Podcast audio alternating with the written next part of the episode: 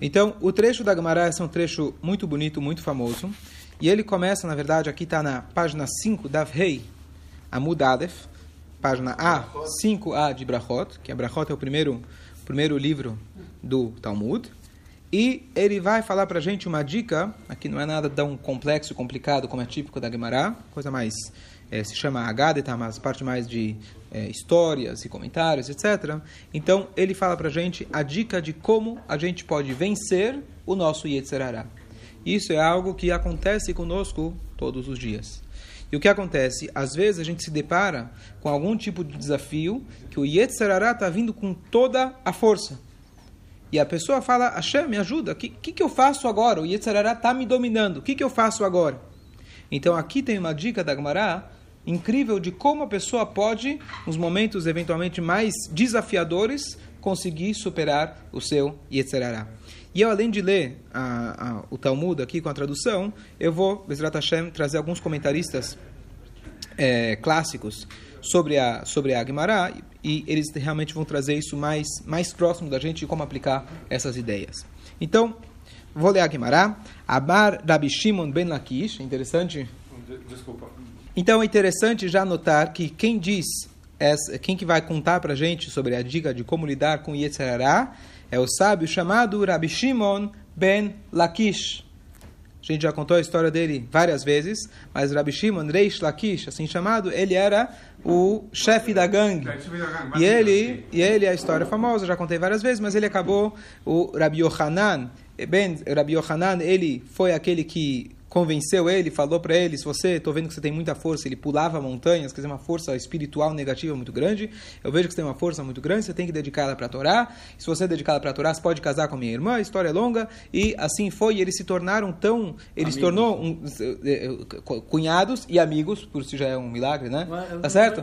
Cunhados, só um minuto, cunhados e amigos, e o Reish Lakish conseguiu alcançar um nível tão avançado de estudo que apesar de que ele começou bem mais tarde que o Rabi Yohanan, eles estavam igualados, às vezes até o Rabi Yohanan ficava impressionado com a sabedoria do Reish Lakish e... É, é, isso com, quer dizer, graças ao empenho dele, esforço dele. Então é interessante que esse homem que lidou muito com Yetzirará, que com certeza alguém que faz chuvá para ele, né? Ele com certeza, vamos supor, ele vai, passa lá e vê uma oportunidade de roubar para alguém que já esteve nisso, a tentação é muito grande, então ele sabe qual que é o caminho para você conseguir superar o Yetzirará. Então, esse Reish Lakish, ele fala o seguinte, Leolam, lembrem dessa, dessa palavra, Leolam significa Olam é mundo. Mas na linguagem talmúdica, leolam Sim. significa para sempre. Ou ah. seja, sempre. Sempre. Yargiz Adam Yetzer Tov al Yetzer Hara. Yargiz, rogas em hebraico, significa briga, briga raiva. É, então a pessoa tem que. A linguagem é yargiz, seria talvez atacar ou deixar nervoso o seu instinto positivo contra o seu instinto negativo. Ou seja, na interpretação mais literal, não seja passivo em relação ao seu instinto negativo. Olha, se vier um instinto negativo, aí eu vou lutar contra, aí eu vou acordar e fazer alguma coisa. Já desde o momento que você acorda, você já tem que sair para o ataque, sair para a guerra. Seja ativo. Leolam, sempre saia para brigar com seu Yetzerará. E aí ele fala, como está escrito no versículo, Rigzu ve'altertal. Rigzu significa fiquem bravos e não pequem. Quer dizer, ficar bravo normalmente é uma coisa negativa. Ficar bravo é uma das, é uma das características do Yetzerará. Mas aqui vem justamente a ideia de que quando você vai ficar bravo com o Yetzerará, então você está usando uma ferramenta dele contra ele mesmo. Como diz a linguagem talmúdica aqui de, do o, o machado na qual você corta a árvore, o, a, a, a, o braço do machado, ele é feito de madeira. Ou seja, então da madeira que você extraiu, você consegue quebrar a própria madeira. Então, com, usando essa própria ferramenta do Yetzirará, essa, é, esse, esse, defeito do Yetzirará de ficar bravo, você tem que usar esse, essa, é, essa, essa ferramenta para lutar contra ele mesmo. Certo? Então aqui já está a primeira dica como a gente venceu o Yetzirará. Não espera o Yetzirará vir. Não espera você tomar um soco na cara para você pensar como você vai revidar. Saia direto para o ataque. Número um. O Yetzirará é o nosso inimigo interior. Esse é o nosso maior inimigo. Não estou falando com o soco na cara do, de alguém. Soco na cara é só uma analogia. é, eu Então, por exemplo, você acorda de manhã, a gente pode falar, bom, eu vou acordar tranquilo. E se de repente aparecer um desafio, um problema durante o dia, aí não, aí eu vou, aí eu vou rezar, aí eu vou pedir para Deus me ajudar. Ele falou, não. Acorda de manhã, o que que ela fala? Acorda já como leão. Já acorda enfrentando que você tem uma guerra. Porque nós temos, nós temos, na verdade, a tendência da gravidade. O que quer dizer a gravidade? O nosso corpo gravita para ficar na cama, pelo seu ego. Se a gente não lutar, não chutar a bola para cima, a bola vai continuar, vai continuar embaixo. Então já acorda entendendo que se você não fizer nada, não tem parve. Está escrito Miyale Behar Hashem. Quem vai subir no monte de Hashem? O monte de Hashem pode significar Eretz Israel, o, o monte do Beit HaMikdash, ou pode significar também o Gan Eden. Dizem nossos sábios uma coisa incrível, que o serviço a Deus é comparado a você subir numa montanha. Então, sempre, é aquele exemplo, você vai subir a, aqui em São Paulo, a, a rua, a, a, mini- a Ministro Rocha Azevedo, tá certo? Então, você está subindo de bicicleta. Parou, caiu. Tá certo? Assim funciona o nosso serviço a Deus. Não existe alguém que falou, eu estou neutro. Ou você está subindo, e se está difícil, provavelmente está subindo. Se está fácil, você está descendo. E se você está parado, você cai. Não tem um judeu que fala, olha, já alcancei meu nível espiritual, agora eu vou estagnar. A gente está sempre numa guerra constante. Então saia para o ataque, não espera ser atacado para aí você tentar ver como você entra, é, é, lidar com isso. Meu pai é médico, ele sempre falava, usava como analogia, de que é, quando você já tem a bactéria, etc., o bichinho já está dentro de você, é muito mais difícil de você lutar do que você fazer uma prevenção. Então ele está falando, seja prevenido, saia para o ataque, não espere o bichinho entrar, aí você vai procurar o médico, usando como analogia. Bom, e aí, im nitzcho, se você conseguiu ganhar do Yetzarará só porque você já acordou no ataque, ótimo, mutav, muito bom. Vem lá, vamos dizer que apesar que você acordou de manhã com vontade, já encarou o Yetzirará, mas o Yetzirará continua martelando, certo? Você está consciente disso e você está tentando controlar. Ou seja, aqui a gente já vê que a Torá enxerga as nossas dificuldades. Deus não é, é ó, tá aqui a Torá, faz e acabou. Hashem que deu pra gente o Yetzirará e ele conhece muito bem o Yetzirará. Ao mesmo tempo, ele te dá o caminho de como conseguir dominar. Vem lá, se você não conseguiu ganhar do Yetzirará, Yasok para a Torá. Ocupe-se com a Torá. E aqui é interessante que a linguagem que ele usa é, não é apenas limud Torá, estudar a Torá, Yasok. Você tem que se ocupar, se envolver com o estudo da Torá. Na hora que a gente envolve nosso pensamento com a Torá, a gente, é, na hora que a gente se envolve com a Torá, isso é o antídoto contra o Yetzirará. E como é que a gente se envolve? Muito boa pergunta. Como que a gente faz isso? Então, número um, é estudar, e uma dica importante, estudar em voz alta. Quando a gente estuda em voz alta, isso ajuda a nossa concentração. Certo. Então, isso é dica número um. E dica número dois, assim, tentar se aprofundar naquilo que está estudando. É difícil, principalmente quando você tem o Yetzirará martelando, e Yetzirará pode ser de qualquer assunto, tá certo? Problemas, tures, trabalho e etc. Você tem que conseguir superar isso e se ocupar com a Torá. Depois de um tempo que você estuda a Torá, você vê que aquilo que parecia um desafio tão grande, de repente aquilo já deu uma acalmada. Agora, fala pra gente, aí traz um passuco, Shenemar, Imru bilvavchem, digam em vossos corações. Aqui está tá trazendo, na verdade, a análise dos versículos, dizendo que digam nos vossos corações é uma, é uma frase que está aludindo ao estudo da Torá. Se não, imitzcho mutav, se você conseguiu ganhar do Yetzirará com isso, ótimo. Vem lá, e se você não conseguiu, o que, que você faz? Aqui tem uma outra dica. Ikra Kriyat Shema. Leia o Shema Israel. Leia o Shema Israel. O Shema Israel vai te ajudar com uma ferramenta infalível contra o teu Yetzirará. Mas se a gente fala Shema Israel... um, Não, não, falando não o tem. Não, Deus, Shema Israel você pode falar a qualquer momento. E ele, na verdade, é um, você tem que falar os versículos completos. Shema Israel é um trecho da Torá. Então você pode ler ele a qualquer hora, não como uma mitzvah da leitura, mas você lê ele, como aqui nesse caso, como uma proteção. E aí, eu falei que é infalível, mas ainda tem mais um passo. Se mesmo que você lê o Kriyat Shema, e qual é a ideia de ler o Kriyat Shema? Você lembra da unicidade de Hashem. Nesse momento você está pedindo para Hashem, tá, me ajuda. Quer dizer, não é só que eu estou sozinho, eu vou estudar a Torá, eu vou tentar atacar o Yitzhará. No Kriyat Shema, eu estou pedindo para Hashem, por favor, me ajuda a conseguir me libertar desses pensamentos. Vem lá, e se por último não funcionou, Izkor lo yom Lembre a ele, lembre ao Yetzerará, o dia da morte. Shenemar vedomu sela. É, desculpa, eu pulei o passuco anterior. Qual que é o versículo do Kriyat Shema? Está escrito Al Mishkavchem, sobre suas camas. Isso é uma alusão ao Shema, que o Shema a gente fala, está escrito, a gente fala é, Shoch Bechav, Kumechal e ao levantar. E por último, Vedomo Sela. Domo significa fique em silêncio para sempre. O que, que significa ficar em silêncio para sempre? É o dia da morte. Então, como última ferramenta, não é a primeira, até pode até ser que funciona, mas a gente não lembra da morte que não é uma coisa agradável, não é uma maneira da gente servir a Deus, lembrando, olha, é, eu vou morrer, tá certo? Mas, como última ferramenta, se na hora o Yetzerará está te incomodando muito, você lembra o dia da morte. O que, que significa o dia da morte? Uma das coisas que eu vou comentar depois. Mas é, é, tem opiniões da Gemara que fala que quando a gente vai, Deus nos livre, num shiva, num enterro e etc., o nosso Yetzerará, o nosso ego se quebra. Ah, é? Nosso Yetzerará se quebra. Você vai no, você vai no que, que vocês pensam quando você vai no cemitério, tá certo? Você vê e fala, esse é o final de todos nós. Tudo que eu vou acumular na minha vida, tudo que eu acho que eu consegui, poder, fama, dinheiro, etc. No final, o final de todos, como está escrito na saída do cemitério, aqui o rico e o pobre se encontram, tá certo? O rico e o pobre, ah, não, não. sim, vai na saída. É. Porque qual é a ideia? O final de todos nós é, é igual. Então, rico e pobre pode ser o inteligente, o burro, Sim. o cara que tem sucesso ou não. Aqui todo mundo. Tchau, tchau, esse tchau. é o final. Esse é o final de todos nós. Então, quando a gente vê isso, quando a gente lembra do dia da morte, é você para e fala: tudo que eu estou querendo agora correr, que não for, é, que não for eterno, então é futilidade.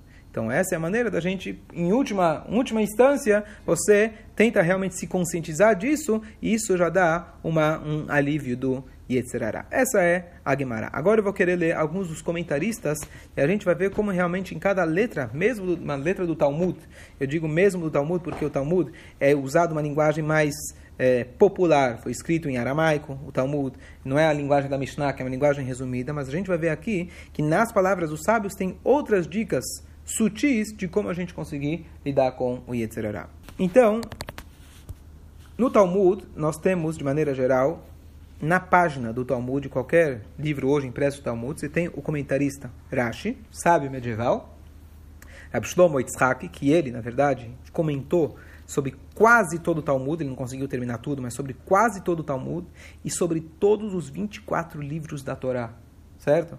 Imagina numa época onde não tinha imprensa, não tinha, certo? E este, na verdade, o apelido do Rashi era Kuntres. Kuntres significa um livreto, uma apostila, porque ele ia escrevendo e deixava os comentários dele em cima da mesa, sem se identificar. Que é Kuntres o maior?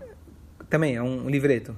É. Já expliquei para ela o que, uhum. que significa. Uhum. É, então, ele nem se identificava. E as pessoas começaram a ver esses livretos aí jogados na sinagoga, começaram, uau, quem, é esse, quem, quem, foi que, quem foi o autor disso? E depois se descobriram foi Urashi, e aí depois foi compilado tudo isso direitinho, e ele se tornou o, o, o comentarista básico do Talmud e de toda e de todo, de todo o. Eu quero ver hoje quem consegue, com, todo, com toda fonte de pesquisa que a gente tem, com Wikipédia e tudo, e com o Google, etc., quem vai conseguir escrever um livro na vida, dois livros, numa época onde escrevia à mão, sem todos os livros para consultar, ele comentou sobre tudo isso. É uma coisa, não é normal, não é uma coisa comum, tá certo?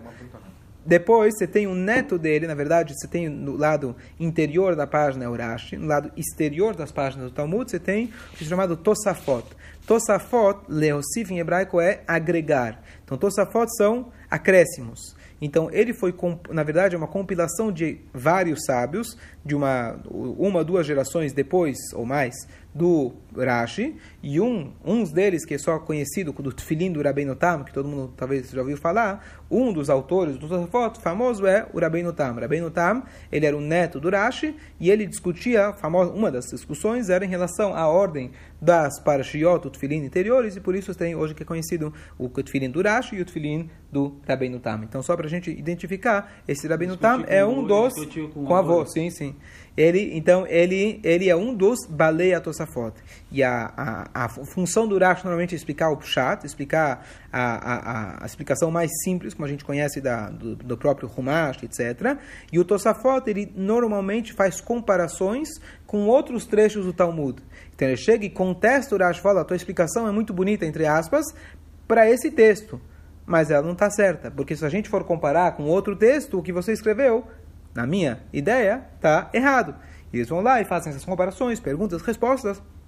Às vezes eles respondem Urashi, às vezes eles contestam Urashi e seguem uma opinião diferente de interpretação do Talmud, e às vezes, consequentemente, se você interpreta diferente o Talmud, a consequência na lei vai ser diferente. Então depois você vai ter os sábios posteriores que vão ou conciliar, ou responder, explicar melhor Urashi responder o que o Tosfot não, o Tosfot só atacou, e você tem, na verdade, depois, posteriormente, você tem os outros compiladores até chegar no Shulchan Aruch, que eles vão conciliar e dizer quais das opiniões são aquelas que nós seguimos na prática. Então você tem o Rashi e o Tosafot. Mas além desses que aparecem no Talmud, você tem dezenas de outros livros que são comentaristas, mas não cabem nas, nas páginas do Talmud. Então, às vezes, eles ficam no Talmud original em hebraico, eles ficam na parte, na segunda metade é só comentários, e você tem outros livros à parte que quando você está no Yeshiva, você compra esses livros para você poder consultar. Hoje, Baruch Hashem, você tem aplicativos que tem tudo isso. Então, eu uso aqui um aplicativo que chama Cefaria, e ele já traz aqui, um atrás do outro,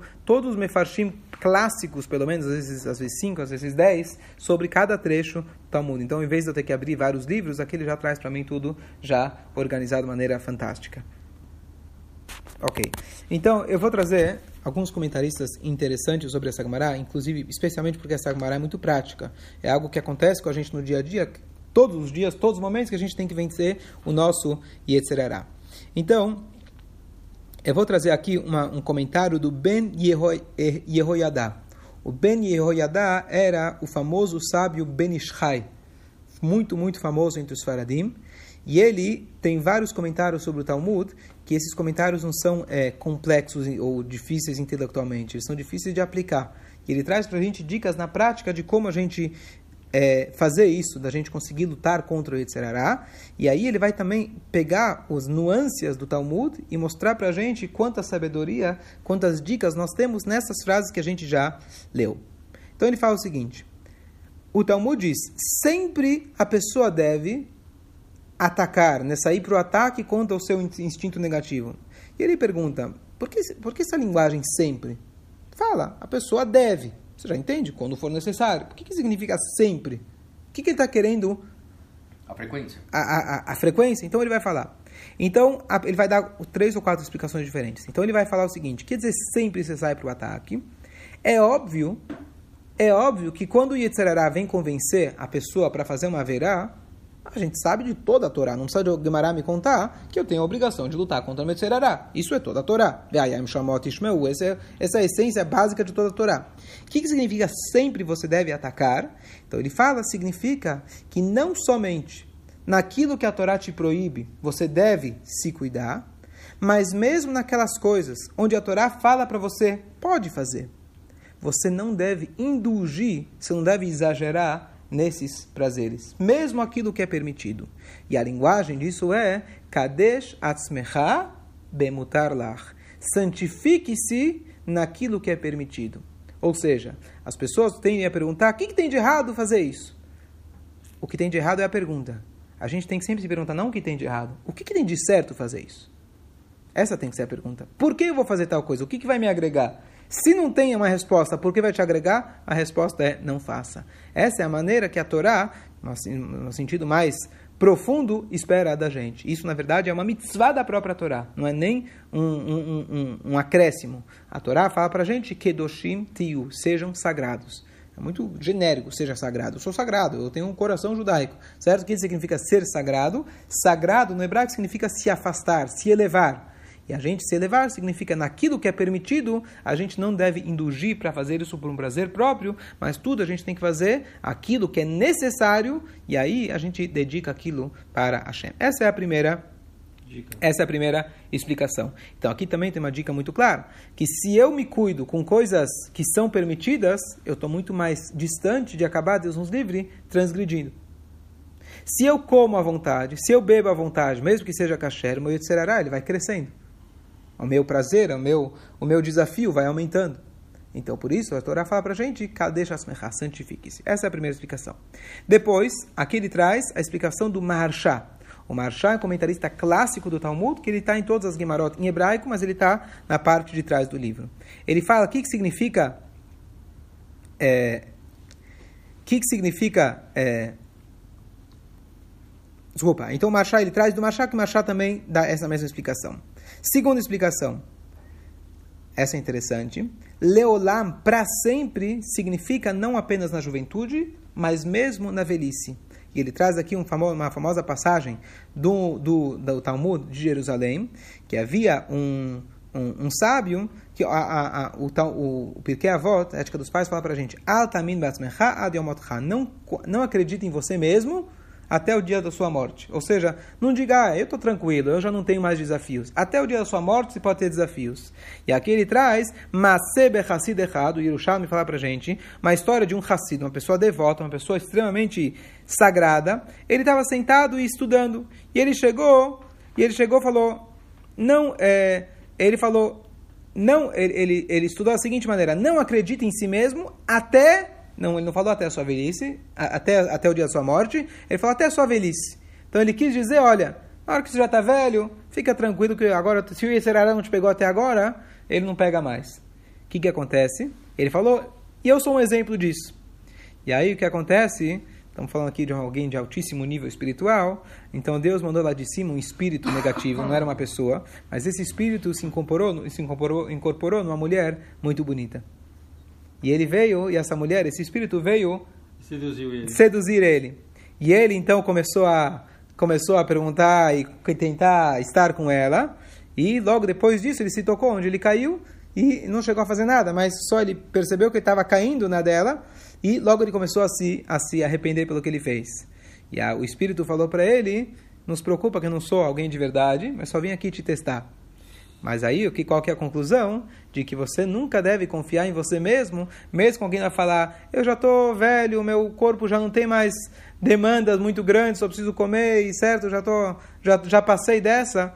Por isso veio a Gemara falar para a gente, não confie em você mesmo até, no, até o dia da sua morte. Ninguém pode dizer, eu já estou livre disso. Então, essa seria a segunda explicação. Leolam, para sempre, significa não apenas constantemente, mas veio acrescentar também que a pessoa na sua velhice nunca pode acreditar em si mesmo. A história que já contei também algumas vezes, que uma vez tinha uma, um, um, um, um, rabino, esqueci o nome dele, infelizmente, já tinha uma certa uma idade avançada, e esse rabino, cada semana, ele, ele já estava sozinho, a família, né, os filhos já foram embora de casa, acho que a esposa já tinha falecido, ele trazia um dos alunos para ficar com ele na casa dele.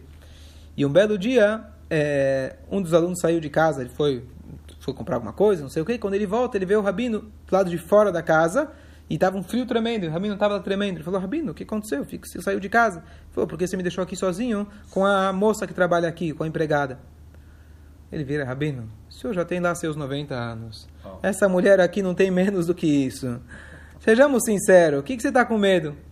O que, que ele respondeu? Ele falou: Em cinco minutos eu me torno 40 anos mais jovens e ela se torna mil vezes mais bonita.